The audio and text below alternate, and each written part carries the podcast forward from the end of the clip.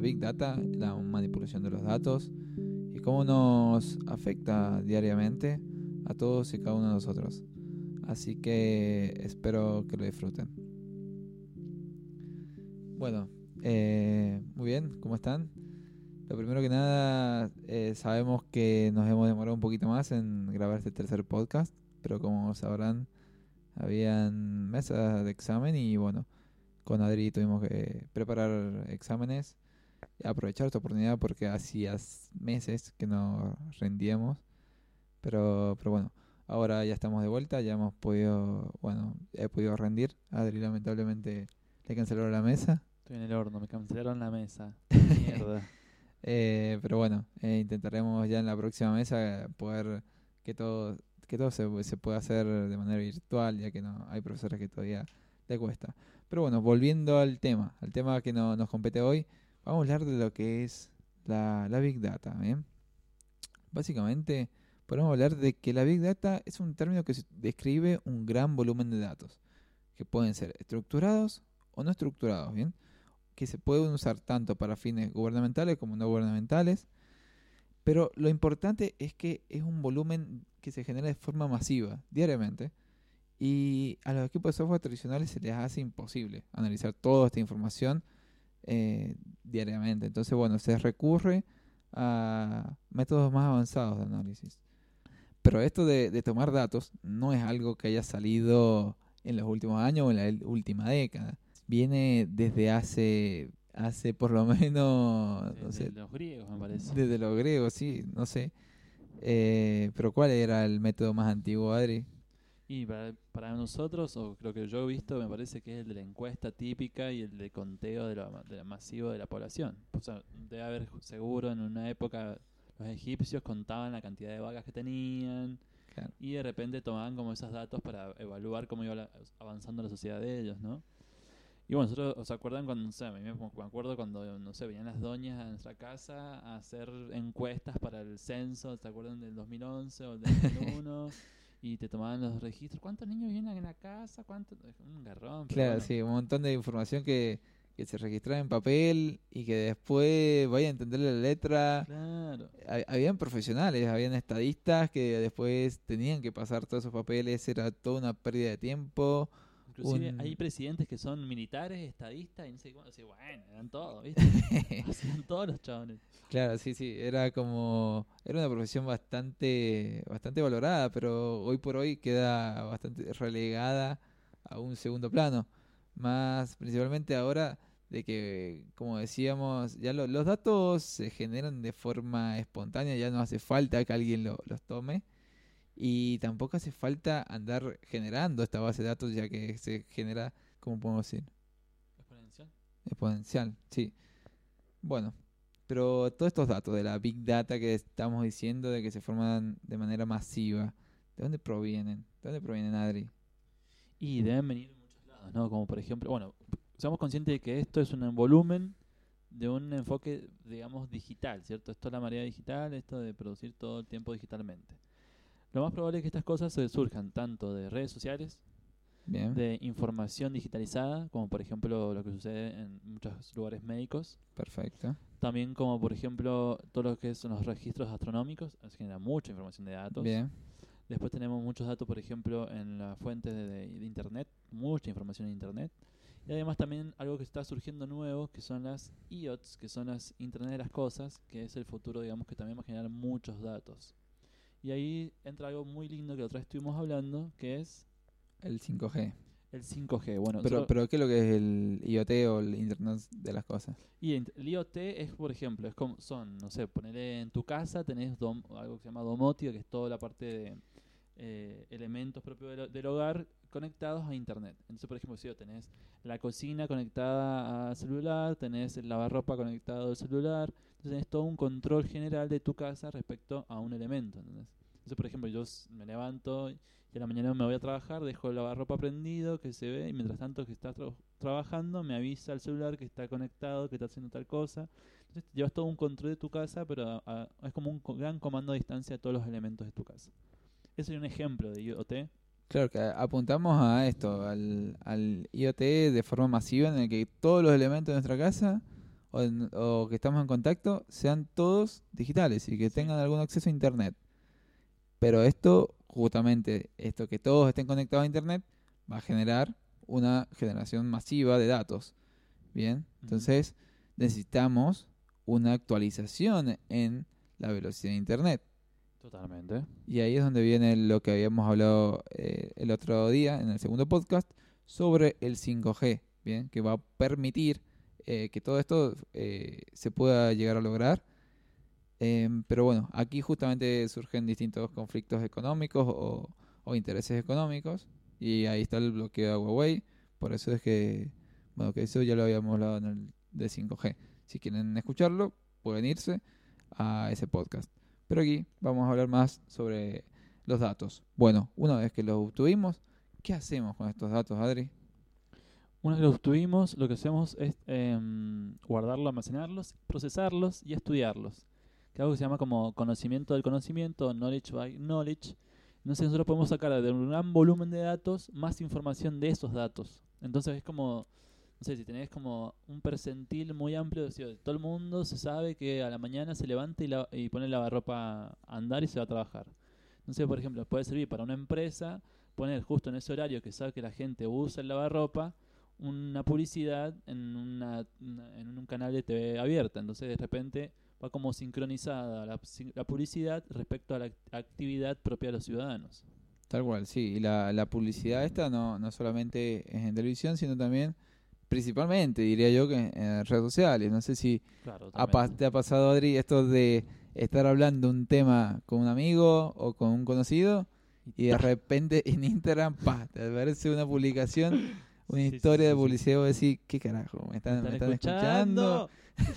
y sí, pasa. Pero igual es como, también pasa eso. O sea, todo esto, todo esto está automatizado. No hay una persona atrás escuchando qué hacemos, qué decimos. Es como, hay un algoritmo que capta que vos dijiste, no sé, eh, comprar Nivea, auspicia Nivea el podcast, y de repente aparece un, en Facebook la, la publicidad de esta crema. Entonces, como decís, ¿por qué? ¿Por qué? ¿Cómo supo que yo estaba hablando de esto y que me hacía falta tal cosa? Es como, no puede ser. Claro, yo creo que esto va de, de la... Esto es justamente de la Big Data, o sea, la, la capacidad de, de, de generar datos cruzados. O sea, yo busco algo en Google, pero me aparece la publicidad en Instagram. Por más que yo en Google no haya tenido mi usuario conectado. Pero como el dato se genera a través de una IP, porque eso es un metadato que se genera y que también es reconocido y que ese metadato también eh, reconoce de dónde yo estoy haciendo la, búsqueda. Es como un montón de datos adicionales, no solamente a la búsqueda que yo estoy haciendo, sino también a todo lo que hay detrás. Sino eh, dónde estoy, cuántos años tengo, quién soy. Todos esos datos se almacenan y justamente nos da una publicidad hipersegmentada, lo que se, se denomina, y, y que nos dan algo preciso para nosotros, para que hagamos una compra precisa, ¿no? Pero como dice el Adri, no, no hay que eh, tener miedo en decir, wow, nos están espiando, sino que eh, nos están tomando los datos. Y no es que, bueno, saben todos los datos sobre mí, pero no es una, es una persona que está ahí detrás, sino que es todo un algoritmo, ¿bien? Buenísimo. Otra cosa muy importante que nosotros queríamos hablar es de esta generación, esta publicidad que se genera, ¿no? Entonces es como este gran volumen, lo que implica es el dinero detrás de esta gran cantidad de, de- de datos. Tal cual. Yo creo que acá eh, hay que pensar, decir, bueno, ¿cuáles son las grandes empresas que generan datos masivos? Por ejemplo, Facebook, por ejemplo, Google, Microsoft, y que son tan multimillonarias y decir, ¿cómo es que Facebook, siendo gratis, genera, tiene tanto dinero? ¿Cómo es, Adri? Hay ¿Cómo una famosa frase, La famosa frase que dice como, si es gratis, el producto sos vos. Claro, si un producto es gratis es que porque el producto en realidad eres tú. ¿Qué quiere decir? O sea que las empresas están poniendo guita atrás para adquirir nuestros datos y, y ahí darnos la, la publicidad necesaria eh, para que nosotros compremos. Eh, pero de todas formas, estos datos, a ver, por un lado, eh, no está del todo bien que bueno que usen todos nuestros datos, eh, pero si es por una publicidad de comprar algo, bueno, quizás no lo veo tan, tan negativo, pero también hay otro uso que le dan y que hubo mucha polémica, que es eh, esos datos para tratar de manipular la sociedad o la, la, ideología de una sociedad. Y bueno, no sé si nos querés contar algo de el caso más famoso, del Cambridge Analytics. Bueno, Cambridge Analytics.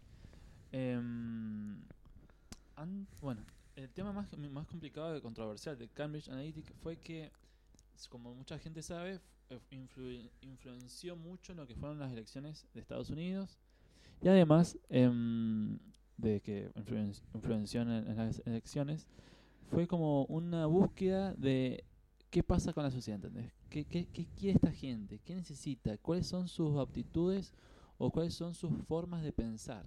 Entonces de repente eh, ya, el político que se debe dedicar a eso, digamos, en enfocar la calidad de vida y la necesidad propia de las personas, se enfocó directamente a ver, esto necesitan tal cosa, bueno, yo le voy a dar esto, o como la manipulación del enfoque hacia la reacción de la noticia, ¿no? Que fueron también ese, ese enfoque de las fake news y esas cosas, ¿no? Pero lo, loco de Cambridge Analytica, que fue, bueno, que lo que hicieron, básicamente, lo, resumo el, el tema en, en sí, ellos, eh, por medio de Facebook, eh, lo que hicieron fue eh, adjuntaron una aplicación, que son las típicas aplicaciones que tiene Facebook, de terceros, como por ejemplo esas veces que te dicen cómo vas a hacer dentro de 50 años o qué signo sos cuando, no sé. No sé sí, todas esas aplicaciones. Aplicaciones pedorras, pero ellos hicieron una especificación específica en la cual cuando vos accedías a esta aplicación, vos dabas, dabas el consentimiento para que ellos usen tus datos y además lo de tus contactos. Entonces ellos a partir de esta aplicación toman, empezaron a recolectar datos de mucha cantidad de gente y hacían un, análisis respecto a un espacio específico de la comunidad a la cual están eh, estudiando. A partir de esto, a partir de esos percentiles o de, sus, de esos perfiles que, que adquirieron, lo que hicieron fue determinar ciertas formas o ciertas metodologías de ataque eh, con publicidad, con propaganda, específica para esa persona que se veía como en duda de votar a quién o a, tal persona. Entonces como que de ahí es como ellos se agarran para decir, bueno, che, esta persona sabe que está dudando, pum, vamos a ver que, cómo, sucede. en vez de darle, por ejemplo, un realce, digamos, a su forma de pensar o última darle solución o más ampliamente los, ¿cómo se los, los, los participantes de este, de, este mm, duelo político, por ejemplo, darle las perspectivas de ambos como para que tenga una formación política más amplia. No, lo que hacían eran como abatían a uno o lo, bajaban, disminuían socialmente a uno de los participantes y al otro le daban como el rédito que era el, el, gladiador vencedor, digamos, de esta pelea. Lamentablemente esas son las partes feas de, esto, de estos juegos políticos, que son como, no se trata de quién es mejor políticamente, sino quién es el que mejor sabe manejar la publicidad o la propaganda, ¿no? Sí, al fin y al cabo esto también se ha demostrado que Cambridge Analytica participó eh, activamente en la elección, en las elecciones de Trump, ah, participó muy activamente en la en el partido del PRO, o sea, el PRO figura como, como cliente de, mm, Cambridge Analytica, como también apoyó a Jair Bolsonaro, em.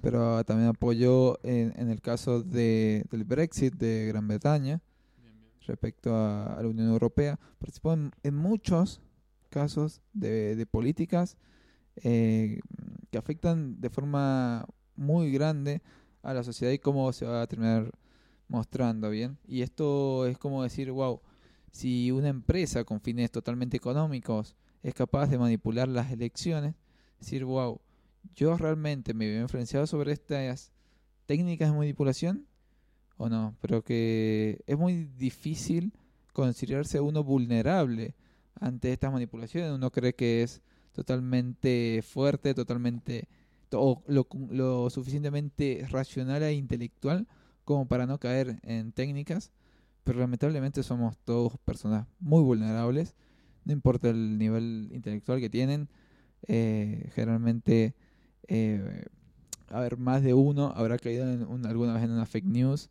y, y nos ha generado alguna opinión sobre, sobre eso. Bien. Bueno, otra cosa que queríamos acotar respecto a este, a este tema es que ¿cuál es la, hay dos perspectivas individuales que son, por ejemplo, la privacidad nuestra, ¿cierto? De cómo nosotros ofrecemos nuestra información a otras personas que no conocemos, a las cuales, por ejemplo, nosotros, si bien le damos el consentimiento a Facebook que tenga nuestra información, pero no a Cambridge Analytica, que haga ese, ese estudio generalizado. Y segundo, es cómo esta gente, cómo nosotros, cierto, siendo entes individuales y, y más bien, o sea, con formas de pensar distintas, esas cosas, eh, cómo nuestra, nuestra sociedad se puede ver involucrada o de una forma, eh, como se dice, mm, controlada por otros factores, ¿no? Entonces, nosotros eh, hemos estado charlando respecto a una, o sea, a una metodología o algunas perspectivas respecto a medidas a tomar en un futuro, ¿no? Que, que nos llaman la atención. Es, por ejemplo, decir, bueno, ¿cómo puede ser que en, en Estados Unidos se hayan manipulado las elecciones? O sea, y se hayan manipulado a tal forma de que la persona que toma el, el, control y, y, el mando de un país, que es nada más que Estados Unidos, sea un, un señor que paga para él llegar a ser político. O sea, ni siquiera tiene, ¿cómo se dice?, la, mm, la preparación para hacerlo, sino simplemente es una cara bonita. O sea, es algo totalmente vacío por dentro. No sé cómo de repente eso le juega en contra mucho al país o a cualquier país a futuro. No nosotros pensábamos, por ejemplo, qué pasaría si eso pasara acá en Argentina, o sea, o qué pasó, por ejemplo, con el tema del PRO, con Macri, que bien, si bien era una persona más bien, no sé, carismática, no era una persona que llevó adelante muchos cambios sociales o importantes respecto al país.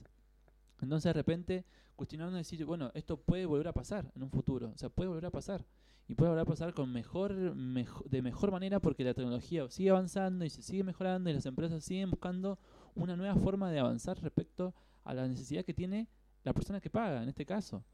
Entonces, ¿cómo hacemos para que eso se evite? ¿Cómo hacemos para eso? Y a ver, es una pregunta creo que, que muy amplia, yo creo que es muy difícil de responder de forma concisa. Es complicado. Pero, mm, a ver, hay que tener en cuenta de que eh, estos datos que estamos entregando, eh, hay dos potencias eh, gigantes, como es China, como es Estados Unidos. O sea, China ahora participando del mercado mundial de datos con, eh, con la aplicación de TikTok y la controversia que hay detrás de que si ahora hay muchos países que la quieren bloquear porque supuestamente espía y quien la denuncia es Estados Unidos me parece muy irónico, pero es así. Y, y si no la venden, no se vende su propiedad intelectual a Microsoft en Estados Unidos, esa aplicación va a quedar censurada por cuestiones de seguridad. Y me parece totalmente loco que justamente el país que eh, promulga esta libertad de mercado eh, comience a bloquear aplicaciones. Cuando, bueno, China ya lo hace, ya bloquea páginas de internet, ya bloquea aplicaciones, pero ellos justamente se, se denominan justamente, lo, se, eh, se denominan como una, una sociedad totalmente comunista o, cerrada al mundo en cuanto al Internet. Pero ahora que lo haga Estados Unidos, la potencia económica capitalista más grande del mundo, eh, también me da a pensar decir, wow, vamos a llegar a un punto en donde cada, cada país tenga su propio Internet, donde va a estar fragmentado el Internet, porque al fin y al cabo cada uno va a eh, resguardar por la seguridad nacional de cada uno de sus países y por cada uno de sus datos. Em, la otra sería eh, buscar una soberanía nacional de nuestros datos, en la cual, a ver, si no, yo te entrego los datos, no hay problema, o sea, el país entrega los datos, por ejemplo, a Facebook, pero que haya un feedback eh, respecto a Facebook y nos diga, bueno, esto es lo que estamos haciendo con sus datos, estas son las empresas, la lista de empresas que está afectando sus datos, y, mm, y con esto, bueno, y que haya una retribución económica hacia el país con estos datos, porque al, fin y al cabo se están llevando todo este petróleo de que se podría denominar eh, a los datos eh, a cambio de nada. Básicamente nosotros se lo estamos regalando y estamos siendo bastante generosos como sociedad, como argentinos. Entonces hay que ser un poquito más conscientes. Buenísimo. Bueno, justamente con respecto a lo que hablábamos de la soberanía nacional de datos, lo que nosotros planteamos eso, o sea, no es el tema de que nosotros nos cerremos como país, como pasando con China o lo que sea. El tema es que, si bien sabiendo que estos datos nosotros los generamos y que las empresas lo están tomando, directamente decir, bueno, mm, bueno, en el caso, lo, más- lo mejor que puede pasar es que nos paguen por algo de eso, como un rédito económico a nivel nacional, por ejemplo. Pero en el caso que no suceda eso, también de generar, pueden generar informes respecto a los datos relevados y a los datos generados por nosotros, ¿ent- ¿se entiende? Es como, por ejemplo, mes a mes ellos pueden entregar un informe total respecto a una población, porque lo están generando y están, los- ellos lo tienen esos datos. Si bien no es, eh, no es específico respecto a una, a una persona, sino a la población completa del país que lo genera, que lo, que lo genera al, dato. Bueno, otras cosas, eh, bueno, y lo, de TikTok que queríamos charlar, que nos quedó para el final, Claro. que era esta guerra, digamos, que está, está surgiendo con respecto a China y que lo bueno, que lo comentaste vos un poquito, pero era mm, más o sea, respecto a cómo puede ser que de repente estén esta pelea entre son los que espían, los que no espían, lo que cuando Facebook también nos genera, nos produce, nos produce también ese espía, digamos, dentro de Latinoamérica. Y otra cosa que quería llamar la atención respecto a TikTok es que hubiera pasado si en Venezuela Maduro bloqueaba o censuraba Facebook. O sea, era un hijo de puta seguro. Pero bueno, como no es Maduro y no es Trump, él no lo puede hacer y sí lo puede hacer Trump con respecto a TikTok. Entonces como que plantearnos esto que por ahí la somos todos iguales en el mundo, pero de repente hay gente que no es igual que nosotros y por ahí como que, claro, como es Estados Unidos, es China, están del visto bueno, pero si lo hace Venezuela, no, está mal. Entonces como que hay, hay, hay que ver esas perspectivas también, que por ahí nos llegan por informaciones como las fake news y nos ponen, de, digamos, de quiénes son los buenos y quiénes son los malos, y hay que cuestionarse también esa parte. Tal cual. Yo, yo creo que como un cierre diría, bueno, eh, si uno tiene eh, miedo o inseguridad sobre navegar internet, eh, hay varias formas de proteger nuestra privacidad, de proteger nuestros datos. Y bueno, justamente hicimos un post en la- nuestra página de escapemental.website donde pueden revisar toda la- todo el contenido, toda la parte teórica de la Big Data y mucho contenido. Y hay un par de consejos que, que podría darles, como por ejemplo, intentar que cada usuario que crees en cada, cada plataforma sea diferente, con una clave diferente, cosa de que no se pueda acceder desde un, si te hackea un lado, que no te hackeen a otro lado. Em, utilizar un generador de contraseñas aleatorias, que eso muchas páginas lo contienen, y que de última, bueno, almacenar estas contraseñas aleatorias en tu ordenador y eso va a hacer que seas mucho más protegido. Y bueno, si sos una figura pública que tiene mucha gente detrás, eh, sí, ahí yo creo que podrías contratar un servicio de protección adicional. Pero yo creo que con esta, esos consejos andaríamos bien. Y mm, bueno, no sé si quieres añadir algo más, Adri.